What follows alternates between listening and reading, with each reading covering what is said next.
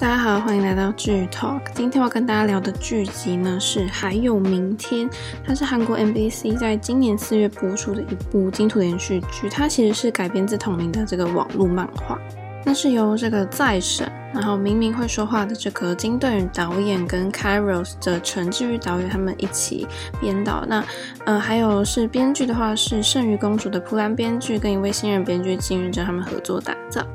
那这部剧它其实是来讲说有一个虚构的这个阴间企业叫做走马灯，这个名字很有趣哦。然后里面有会长啊，然后各个部门这样都有各自的负责的工作。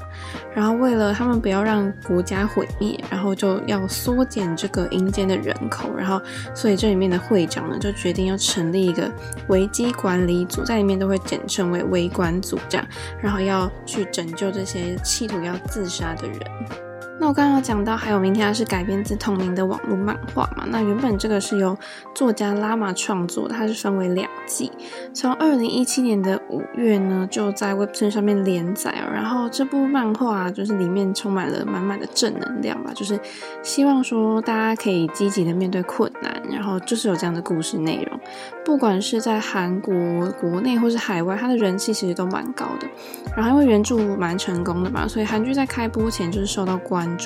然后又有加上这个很红的演员来加持，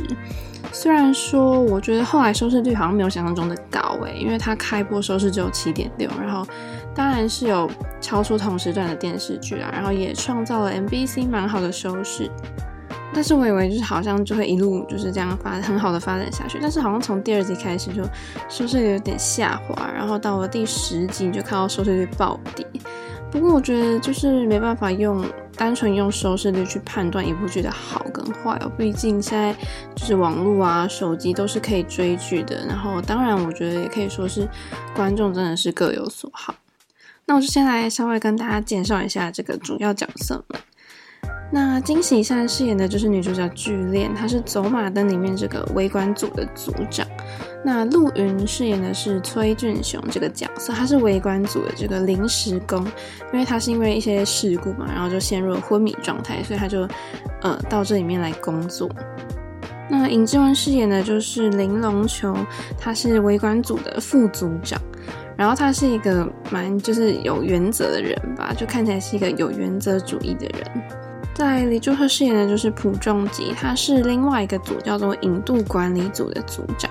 就真的是很像阴间使者那样的角色。那这里面非常重要，走马灯的会长是谁呢？就是由金海淑饰演的，他在里面就是呃饰演的是玉皇这个角色，他其实是有非常好的管理能力的。那我觉得这样子先简单的跟各位介绍之后呢，我真的觉得主角们的选角都还不错，因为真的都是各有特色，然后个人特质都很强烈。而且我觉得他真的真人的形象跟漫画里面是真的蛮像。讨论到选角嘛，就这部剧的女主角是由这个有着韩国第一美女称号的金喜善来担任，还有前阵子靠着这个偶然发现的一天啊爆红的这个陆云嘛，然后像是夜行书生的这个李朱赫啊，然后尹志文等等都是蛮高颜值的这个主演阵容，然后。然后被网友就封为阴间 F 四，我真的觉得是完全没有问题。然后金喜善她作为独挑大梁的女主角呢，演技跟她的颜值真的是毋庸置疑哦。而且她在这部剧里面，她为了角色就做出了这很大的改变，就是染了红色的短发，然后又画了红色眼线，真的是很霸气。然后再配上那种很冷峻的表情，你就会觉得说，哎，阴间使者，我觉得跟我之前的想象这种形象其实好像不一样的，就感觉阴间使者其实也是很。有丰富的情感色彩的，那再来就看你就看李朱赫跟陆云嘛，你知道他们两个同框出镜，真的就是在净化观众的眼球。那因为陆云是呃男团 SF9 出身的嘛，然后他一九年的时候演的那个偶然发现一天就爆红，然后之后又主演了那个前辈那支口红不要涂，我之前其实有跟大家讲过这部剧，然后还有恋慕啊等等剧，就晋升了这个新生代的大势演员。那是以模特出道的李朱赫呢，他在二零一一年其实就开始以演员身份活动，然后在这个树大根深里面扮演一个非常冷酷的杀手，就受到大家的关注。然后之后陆续出演了《吸血鬼偶像》啊，《高校厨师王》、《夜行书生》，然后《灭亡》等等的剧，大家应该都是蛮熟悉的啦。那在拍摄花絮里面呢，我真的觉得是李朱赫不管是时装还是古装，真的都超帅。然后剧中他是扮演这个引渡管理组的组长，每一次的出场真的都是气场十足。但虽然我觉得他每次出现都只有短短几分钟，可是是非常有存在感的。因为大家可能想不到吧，就是前半段的剧情他出场蛮少的，然后出场就一下下就没了这样。但是他出场的瞬间，真的女性观众应该都是在电视荧幕前就是疯狂的尖叫。不得不说啊，我觉得在这部剧里面，李朱赫真的是帅出新高度这样。然后西装的造型真的是很好看，我真的必须说，李朱赫超级适合这个阴间使者这种形象。然后这部剧呢，就是里面算是比较。走浮夸路线的这玉皇大帝呢，他也是找来了这个国民妈妈嘛金海淑来饰演，然后他就是有那个化浓妆，然后一个利落的油头，然后还有那个超高的这个垫肩的白色礼服，其实这个华丽的造型也是引发大家的讨论。然后因为在某一集里面啊，就是玉皇就是要亲自为这个老兵的灵魂送行嘛，然后可能感谢他什么为国家奉献牺牲啊，然后就筹备的是最高规格的这个引渡这样子。就是金海淑他在里面，它这个地方其实是一个很有威严的形象，它具有威严，但是它还是有着这种很慈祥温暖的部分。我就觉得说，哎，这这部分这样子演起来，其实是让人家蛮感动的，就是也算是演活了玉皇这个角色啦。那除了这些我刚刚说的这些大势演员呢，其实还有超多大咖演员都是用来客串的哦。除了固定的主演之外，就是他每一集都会发展一些不同的故事线嘛，所以就找了很多其他演员来客串演出。那第一个要讲的当然就是裴正南嘛，他收录呢是在第一集的后记里面，你就可以看到，就这个桥段真的蛮好笑。就剧组长呢就兴高采烈的买了一件就是名牌那 Gucci 的帽 T，就是很用很低的价钱，但是他收到之后打开发现竟然是。阿库锦，然后我真的觉得那个字，就是我不知道这样子用广播讲，就是大家听不听得出来。但是真的，你看到那个世界那个样子，那个字样真的是很好笑。然后你就会发现说，啊，巨店就被骗了嘛。然后他马上就找到这个卖家，然后把对方打得落花流水这样。然后被打的那个人就是裴正南。那因为裴正南他就是常常出演，就是那个无限挑战啊，还是我家的熊孩子这些很热门的韩综，然后这次在这个还有明天里面就虽然就客串两分钟，但还是真的很好笑。然后另外一个我觉得也很有趣的这个配嗯、客串演员就是郑准夏嘛，郑准夏是韩国非常有名的这个喜剧演员，然后他也是演那个无限挑战爆红，就跟刘在熙他们就是一起主持，在韩国是人气非常高的，在剧中虽然只有短短出现几幕，但也是让观众很惊喜。那还有，我当然一定要说的就是姜升润嘛，他本身呢是一个创作型的歌手，然后我觉得跟他饰演的这个角色契合度非常高，就即使是 idol 出身嘛，但是他的演技还是在线的，就是他的那个爆发力的哭戏，然后跟蛮多层次的演技，就让大家也是大赞这样。然后在剧中当然也是就展现了他的好歌喉。然后这种就是里面有一首我觉得是很催泪的歌曲，然后搭配上就是那个故事呢，故事情节真的是非常的虐。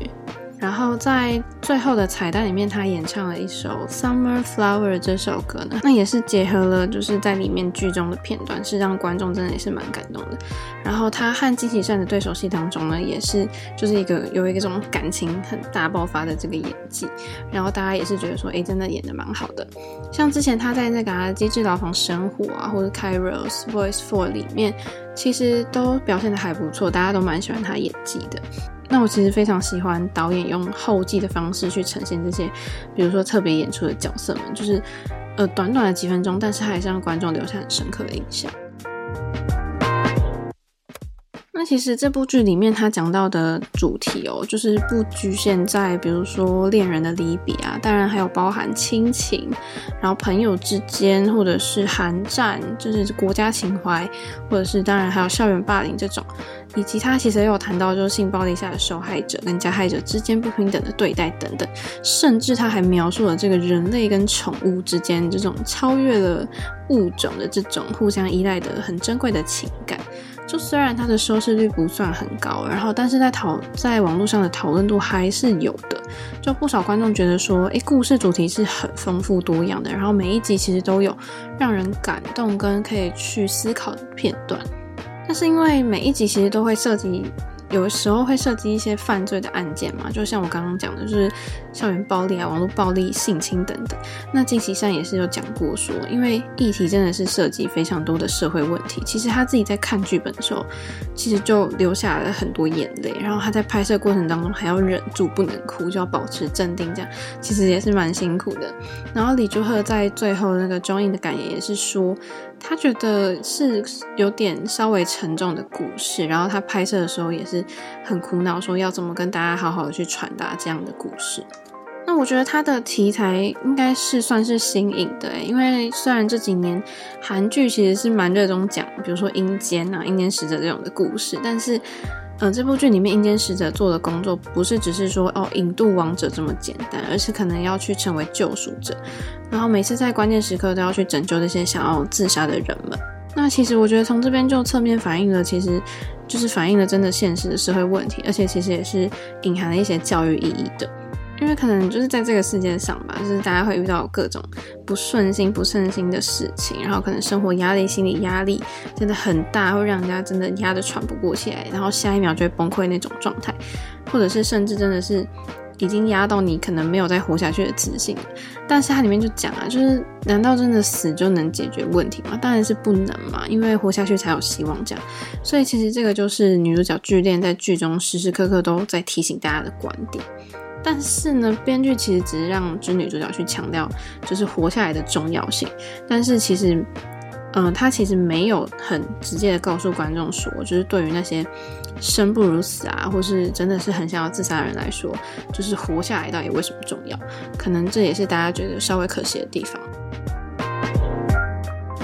那刚刚一开始有讲到说他的收视率后面蛮惨的，但为什么会这样呢？其实韩国媒体是有说，就是。好像有一些压垮它收视率的原因嘛。第一个就是它剧情涵盖了这些社会议题，然后很有教育意义，但是就是有点太过沉重了，可能观众会觉得说看了之后会真的蛮，就是好像不是获得希望，会觉得说真的很沉重，没有希望这样子。然后台词跟剧情的设定都比较浅显啊，就是可能台词就是蛮直接的，比较没有很深的感觉。就是有人说像是就是真的是。玩不出新意啊，或是很像给中小学生看的剧这样子。然后还有就是包含有讲到说剧情冗长啊、拖戏啊，或者是男主角一开始人设让大家真的就是真的太不喜欢他了，然后真的是嗯、就说剧情节奏太慢嘛。然后男主角的个性就是一开始你看到他就是很毛躁、冒失，然后又有点浮夸。就是可能大家会觉得说，阿明一集就可以讲完故事，为什么一定要拖成两集这样子？然后一开始你就会觉得说，男主角怎么一直给那个微观众找麻烦啊？就会觉得说，就好像看的不会很喜欢这男主角啦。然后还有比如说同档期的热播韩剧真的太想打不过，我觉得其实这也是有可能也是会影响的。那虽然他们的演员阵容不差哦，但是对比这个，比如说我们的蓝调时光啊，这真的太强了嘛！聚集着申敏儿、李秉宪、车胜元这些，真的是华丽到一个不行的阵容，就是还是有点危险。因为不止同档期的热播韩剧一大堆哦，但像是已经播完的这些社内相亲啊、三十九、二十五、二十一，都还是大家非常关注剧啊，所以真的是四面都是充满强敌的情况下，就是还有明天要这样杀出一条血路，其实真的是困难重重。不过我觉得它涵盖的社会议题真的都是蛮有意义的，然后是现实生活当中就很常会出现的问题，应该可能说就是。真的是很平凡、很老梗，可是我觉得也没有不好啊，就是贴近很，就是很贴近生活嘛。那我讲到这，当然就是要来跟大家讲一下，就是在剧中有提到或是呈现出来一些社会现象。那第一个要讲到的就是呢，就是关于工作很难找这件事情嘛。因为男主角俊雄呢，在一出场他就是在面试，就看得出来他很有面试经验，就是面上面试的非常多次，然后他表现也很好这样，但最后还是败给了这个靠关系的另外一个面试者这样。然后随着这个剧情推进啊，观众你也可以看到说。天呐，男主角已经待业很久了。他考了多益、托福，然后还有什么车辆维修技师、宠物管理师、厨师的证照，然后有各种很厉害的技能，但是他还是找不到工作。但因为其实工作很难找，是算是韩国现今社会的一个大问题，尤其在疫情期间。就除了刚毕业的年轻人有这个就业问题，就是他们的一些中高龄二度就业的人也是一样的。比如说像呃俊雄的好友嘛，南宫在水啊，因为他爸爸的工厂就是因为金融风暴倒闭，然后他爸爸就只能在路边卖袜子，然后一边去投履历这样，但是每次都落空，然后最后就是压力大到想自杀，想用这个保单来养活自己的老婆跟儿子。其实，在二零二零年九月的时候呢，南韩的青年失业率是到了二十五点四哦，创下历史新高。韩民族日报呢也是调查了五千个这个青年，发现有七十五趴的人是想逃离南韩，因为房价飞涨，让这个青年们是买不起房，然后加上全职的白领工作机会很少，所以导致很多这种有大学学历以上的青年，其实是真的找不到工作的。那这部剧里面就是以这个男主角俊雄跟南宫在水这两个人物去描述了青年求职困难的这个现象。因为俊雄每次在书面审查的时候就被淘汰嘛，然后可能好不容易真的得到了这个面试机会，没想到在二择一的情况下还是没有被录取，他就很无奈的说。哦，我真的可以很早起啊，我也可以不要看凌晨的足球赛，我可以每天都是星期一也没有关系。他只是想要可以有一个公司的员工证，他不想要再就是写履历的自我介绍了。然后像在水，他就是一直很努力的要考警察嘛，但是都一直遇到挫折。虽然他一开始是以就是什么父亲的跟他说，失败就是要让你再次尝试去勉励自己，但是真的面对一次又一次的落榜，还是会让他感到绝望啊。就他可能会觉得说自己到底做错什么，为什么都不行这样子，可能就有这样的感觉。那俊雄就是面试了非常多次，他也是觉得说啊，自己是不是一个失败者？这样怎么只有他没有找到工作，大家都是很顺利的往前走这样。但其实讲回来，台湾哦，台湾也正处于这种低薪高工时啊，然后又物价又上涨，然后房价又很高的这个时代。其实根据这个台湾劳动部的调查，一百零九年的时候呢，十五到二十九岁的这个青年劳工，他们平均的薪资是三万两千两百八十七元，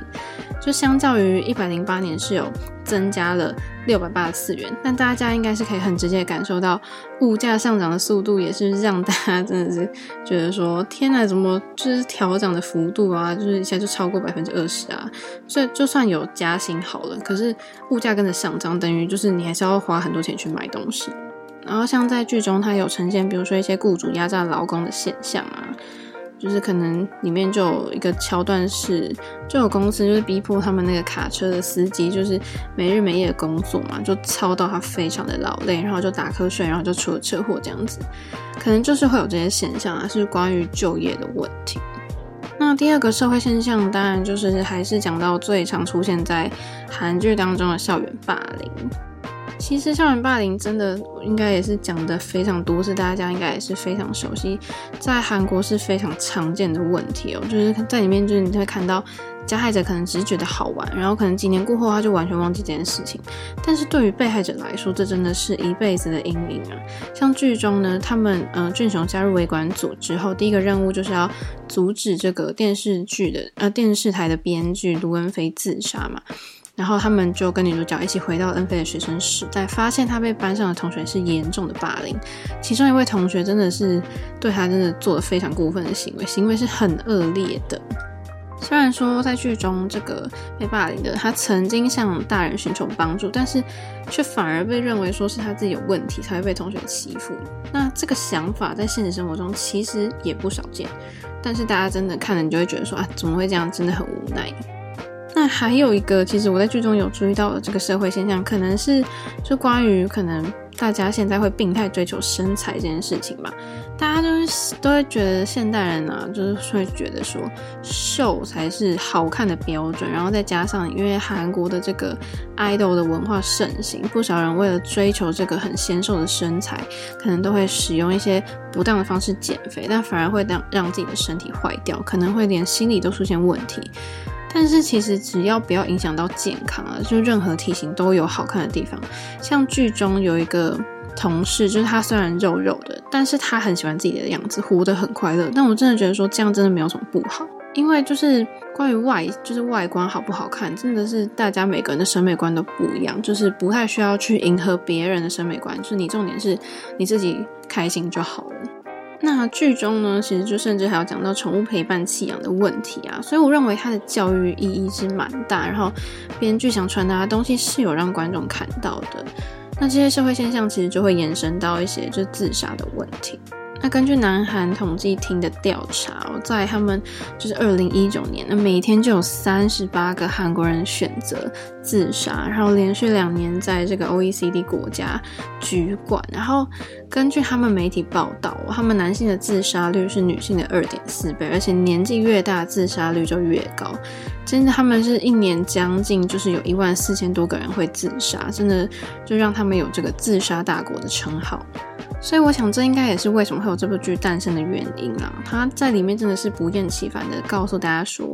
就是自杀的人呢，死后会坠入一个地狱，然后步上没有尽头的后悔之路，然后听着留在人间的人就哀悼他们这样子。就是你自杀那一瞬间，就将跟自己相关的一切的缘分都亲手切断这样子。这他就是试图用这样的故事情节去告诉大家，就是真的不要自杀。然后他就刚好设计了一个桥段，就女主角她其实也是自杀的人嘛，她就在地狱，然后她深知就是自杀之后必须要承受的代价，所以她就是来告诫那些灵魂们说，就是在你在阳间的时间里面，其实是要去珍惜、疼爱身边的人，这样就是拥有明天该有的义务，这样。那接下来我跟大家谈到的是，我觉得这里面案件很多都是跟女性相关，然后也跟大家分享一下我在这部剧里面看到关于女性的形象或是议题啊。那这个在里面的某一个故事呢，就是一个女生，因为她在晚上就是独自夜行，结果被性侵，然后出事之后呢，她不仅要面对就是网友排山倒海的批评，而且第一时间指责她的就是家人，然后网友就会说，可能什么女生本来就不应该在那个时间出门吧，然后还说谁叫她自己去喝酒，然后还穿那么紧身的衣服，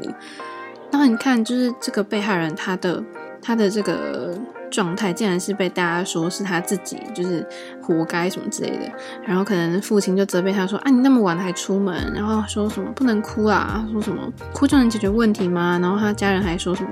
谁叫你不早点回家？谁叫你要乱跑这样？”然后因为你看像这种社会对于女性这种真的很不合理的期待，就让他觉得说。好像这一切真的都是自己造成的。就他后来也是有自责说，那要是我那天没有在深夜的时候经过那边，要是我没有穿那种衣服，好了。但是，所以他后来就是透过一些自残的行为去忘掉，就是那一瞬间的痛苦，这样子，所以他这样才能活下去。那这是第一个我观察到，就是他在里面其实是写了关于对女性这种，真的是社会上可能真的是非常现实的这种批评。那第二个就是。呃，林龙秋的他的那个母亲嘛，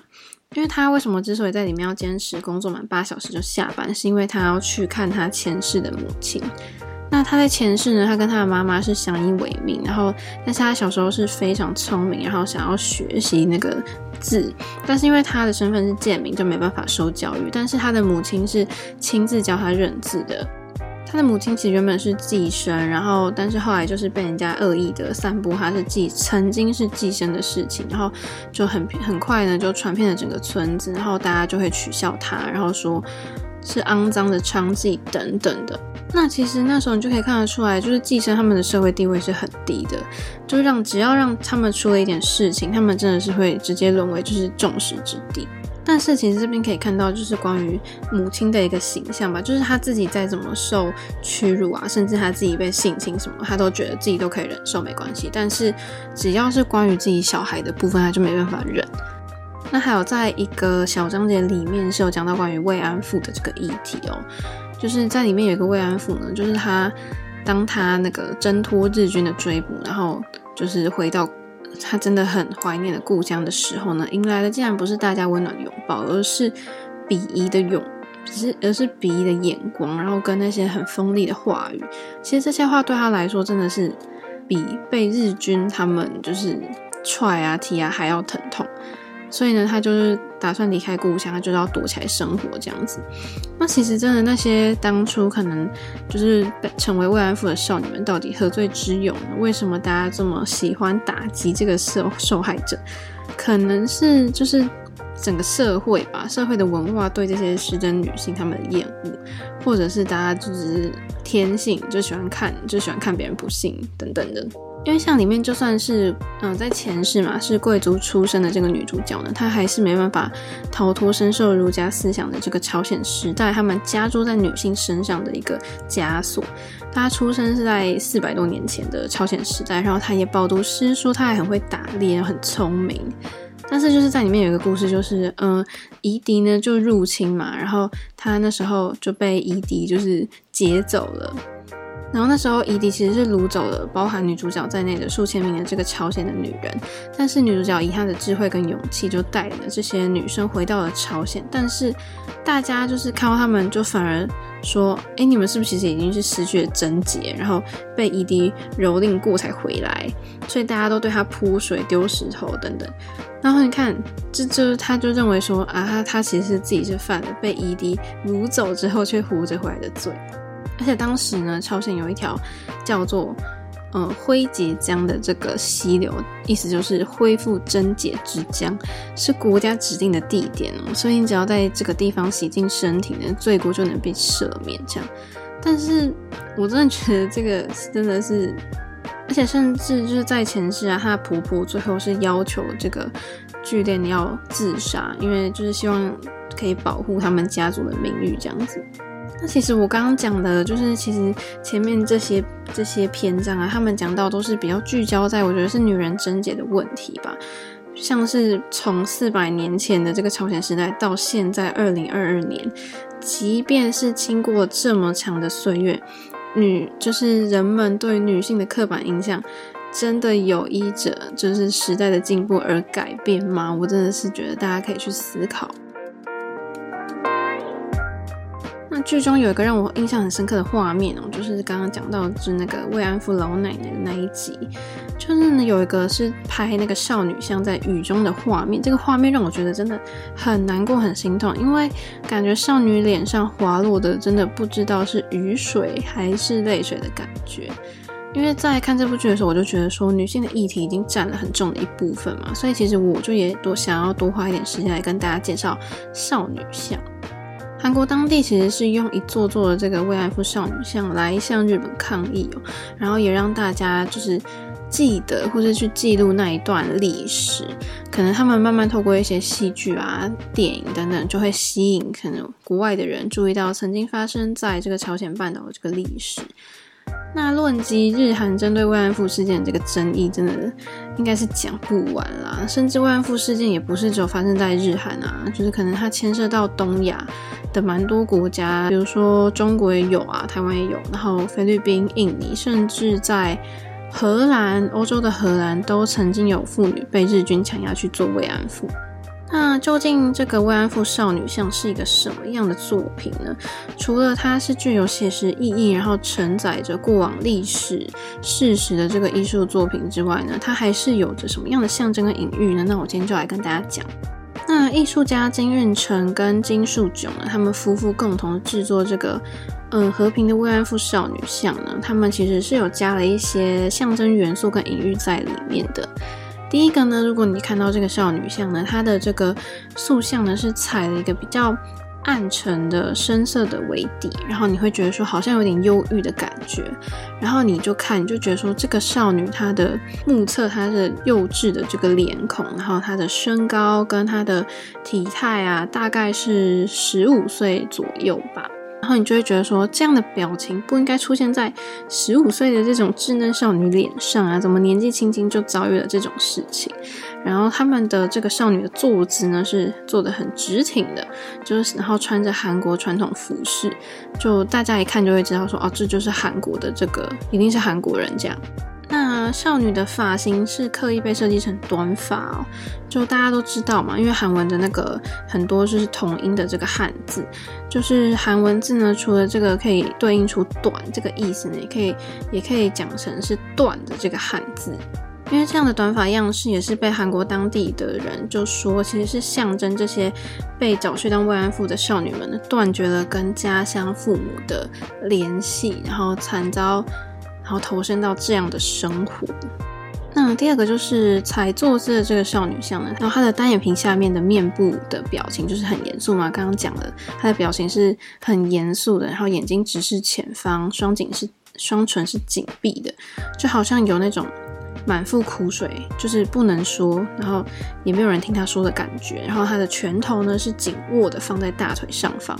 那你就可以看到紧握的拳头其实是表示出他自身的愤怒嘛。那当然也是兼具了他没有服输，是有想要反抗意志的这个样子。那在少女像的左肩膀上面呢，有一只其实目光是跟少女一样的直视前方，然后一样是嗯紧闭鸟嘴的这个小鸟。那这个鸟的意象除了是嗯可以自由飞翔啊，然后也代表说渴望身心自由之外，也是被大家也是说就是有这种象征和平的意思嘛。那作者呢，也是把就是这个小鸟呢当成呃慰安妇跟外界生者呢可以去沟通的一种临界媒介物的感觉。那少女像的下半身呢，它是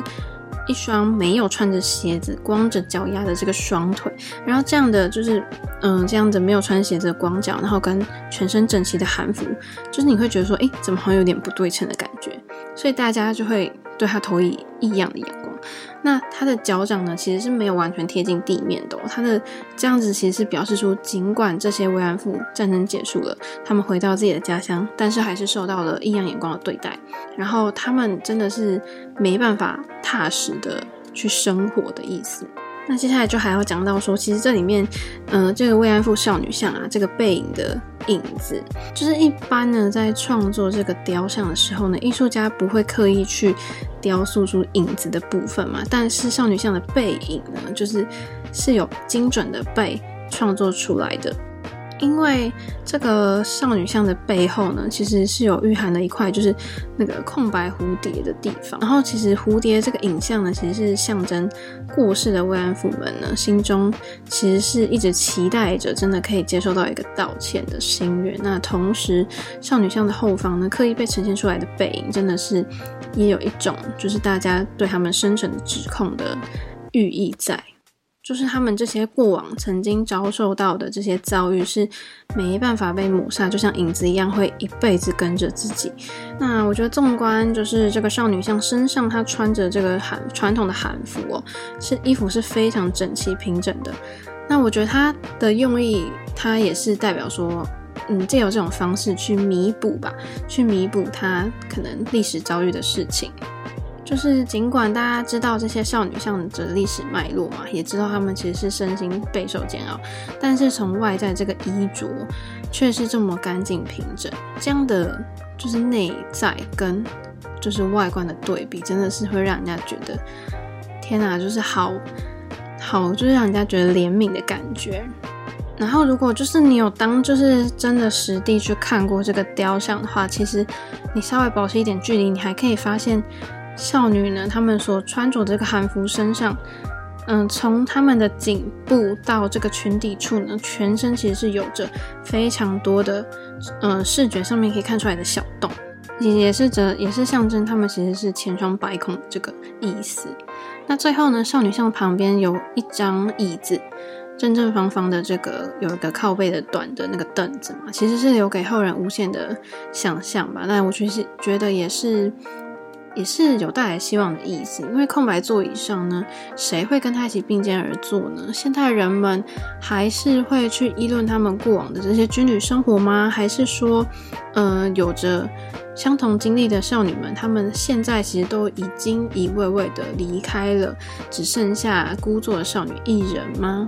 那这个位置呢，不是没人坐，而是。坐着人终将离开，然后留下孤单的这个少女，也是呈现出慰安妇呢现今跟未来的这个处境，可能也是有这样的意思。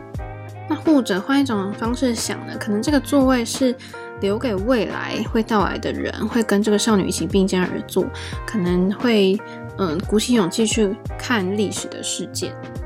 我觉得深就是比较深入的去了解这个慰安妇少女像的这些创作，还有它历史故事之后，真的让我真的是看到就是起鸡皮疙瘩，就觉得说它的寓意是非常深远的，也是留给人们非常深沉的想象。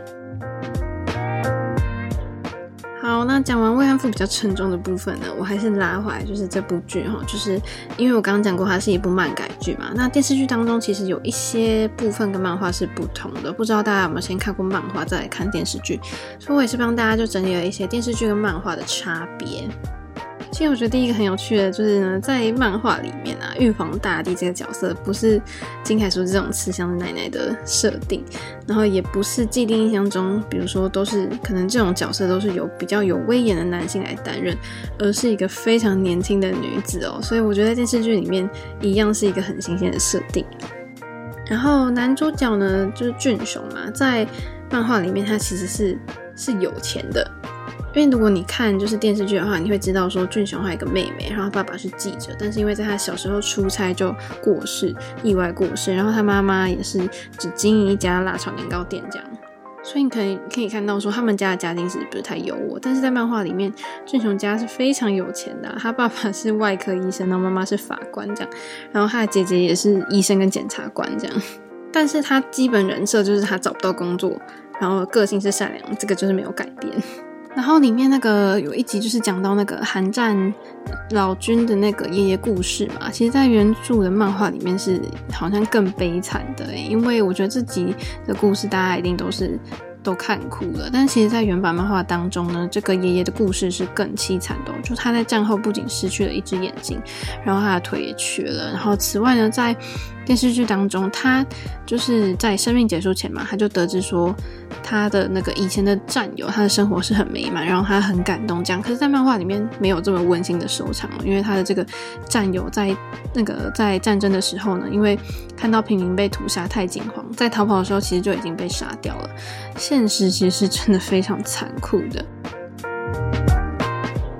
好，那接近尾声呢，我就来跟大家讲讲拍摄手法啦。这部剧很明显，从海报你就可以看到它使用了红色、蓝色的元素在里面。就我们很常看到有什么鬼怪出现的剧情啊，导演就很常使用红光的这个背景嘛，就会给人一种好像很紧张的感觉。那蓝色灯光就可以营造神秘冷静的氛围。第一集的第一个镜头里面呢，女主角登场的地方就使用了大量的红蓝灯光，然后甚至女主角身上也都是红色的元素，或者是到了这个大桥的片段呢，桥上的灯光你仔细看的话，也发现是一半红色一半蓝色的。然后两个登场的主要角色，他们的穿着也是红色跟蓝色元素，而且非常有趣哦。就是连在大桥上面要自杀的人呢，他穿的衣服也是有红色跟蓝色，我就觉得剧组好厉害啊。然后其实还有一个地方有红色、蓝色的元素，就是呃女主角带着俊雄要到那个走马灯葬仪社的时候呢，招牌上面的字也是一半红色一半蓝色。有没有觉得他们真的把这个元素运用得很彻底呢？那再来，我也很想分享的就是服装的部分吧。就不得不说，围观组他们三个人每一次穿搭都很像在参加那个 fashion show，欸，他们的衣服都有 dress code。就比如说，可能今天是蓝色牛仔风格啊，或是他们都穿大地色系的衣服等等。我就觉得这个地方其实很可爱。哎，重点是惊喜上就是穿什么都很好看啊，就很有气场这样。然后配上两个这个男生的角色，就很像感觉在走秀。而且在我觉得最经典的还是海报中大家看到这个西装的造型啊，角色们每一个都有各自的特色，所以西装呢也穿出了各自的感觉，真的是非常的赏心悦目。最后结论，其实我先讲一个，我觉得。嗯，它里面出现的经典台词哦，他说，在人间的这个短暂的时间里面呢，要珍惜并且疼爱身边的人，这是拥有明天的人该尽的义务。其实这个台词也是直接点出了这部剧最重要的核心。然后这部剧使用了很像是单元剧那样的结构啊，就是分成很多短片的小故事，嗯，很多个事件去呈现。我觉得每一个故事在拍摄的过程都好像你就是单独在看另外一部剧的感觉，就每个故事都有它独立的事件背景，但是这样串起来你是不会觉得很突兀的。就像很多人说的哈，这里面的故事可能就很老套，那也就是说很平凡，但是演员们的这个感染力是很强的，就每次都让我很深陷剧情诶，因为每个小小事件都有它感人的地方，然后我觉得真的也是不知不觉看到泪流满面，就好像总共大概就是哭了三四次吧。那我最后还是要偷偷告白一下江升润那一段啦，就是他唱歌真的很好听，然后真的是会听到起鸡皮疙瘩，光听他唱歌就是觉得很感动了。然后我觉得这部剧当然就是还有一个很有趣的特点，就是某一些很正经的地方，你以为就是会很严肃，但是到最后它都会走向一个比较搞笑的氛围。那这可能也是编剧或导演，就是让大家不要就是从头到尾都是围绕在沉重的这个话题上面，就是适时的用一些台词跟比较搞笑的桥段，让大家也是可以放松一下。好啊，那关于这个还有明天这部剧呢，我大概就分享到这样了。其实这部剧其实让我看完也是，我原本在看之前呢，没有想象到它会是以这种单元剧的方式去呈现。那我看完我自己是还蛮喜欢的，所以大家不要因为就是它收视不好啊，所以不要因为单纯因为这样，所以就不去看它。我觉得你可以先看一下，自己才会体会到我在里面讲的一些东西。所以呢，其实我也是推荐给大家的，真的是我觉得是值得看的韩剧。那今天大家就跟大家聊到这边，如果还想知道其他更多剧集的内容的话，其实就是可以持续锁定我们的剧 Talk，或者是呢，也可以对于之前播出嗯、播出过节目当中讲到的韩剧或是陆剧啊，有有兴趣的话，其实也可以来跟我讨论。那我们今天就聊到这边，我们下次见喽，拜拜。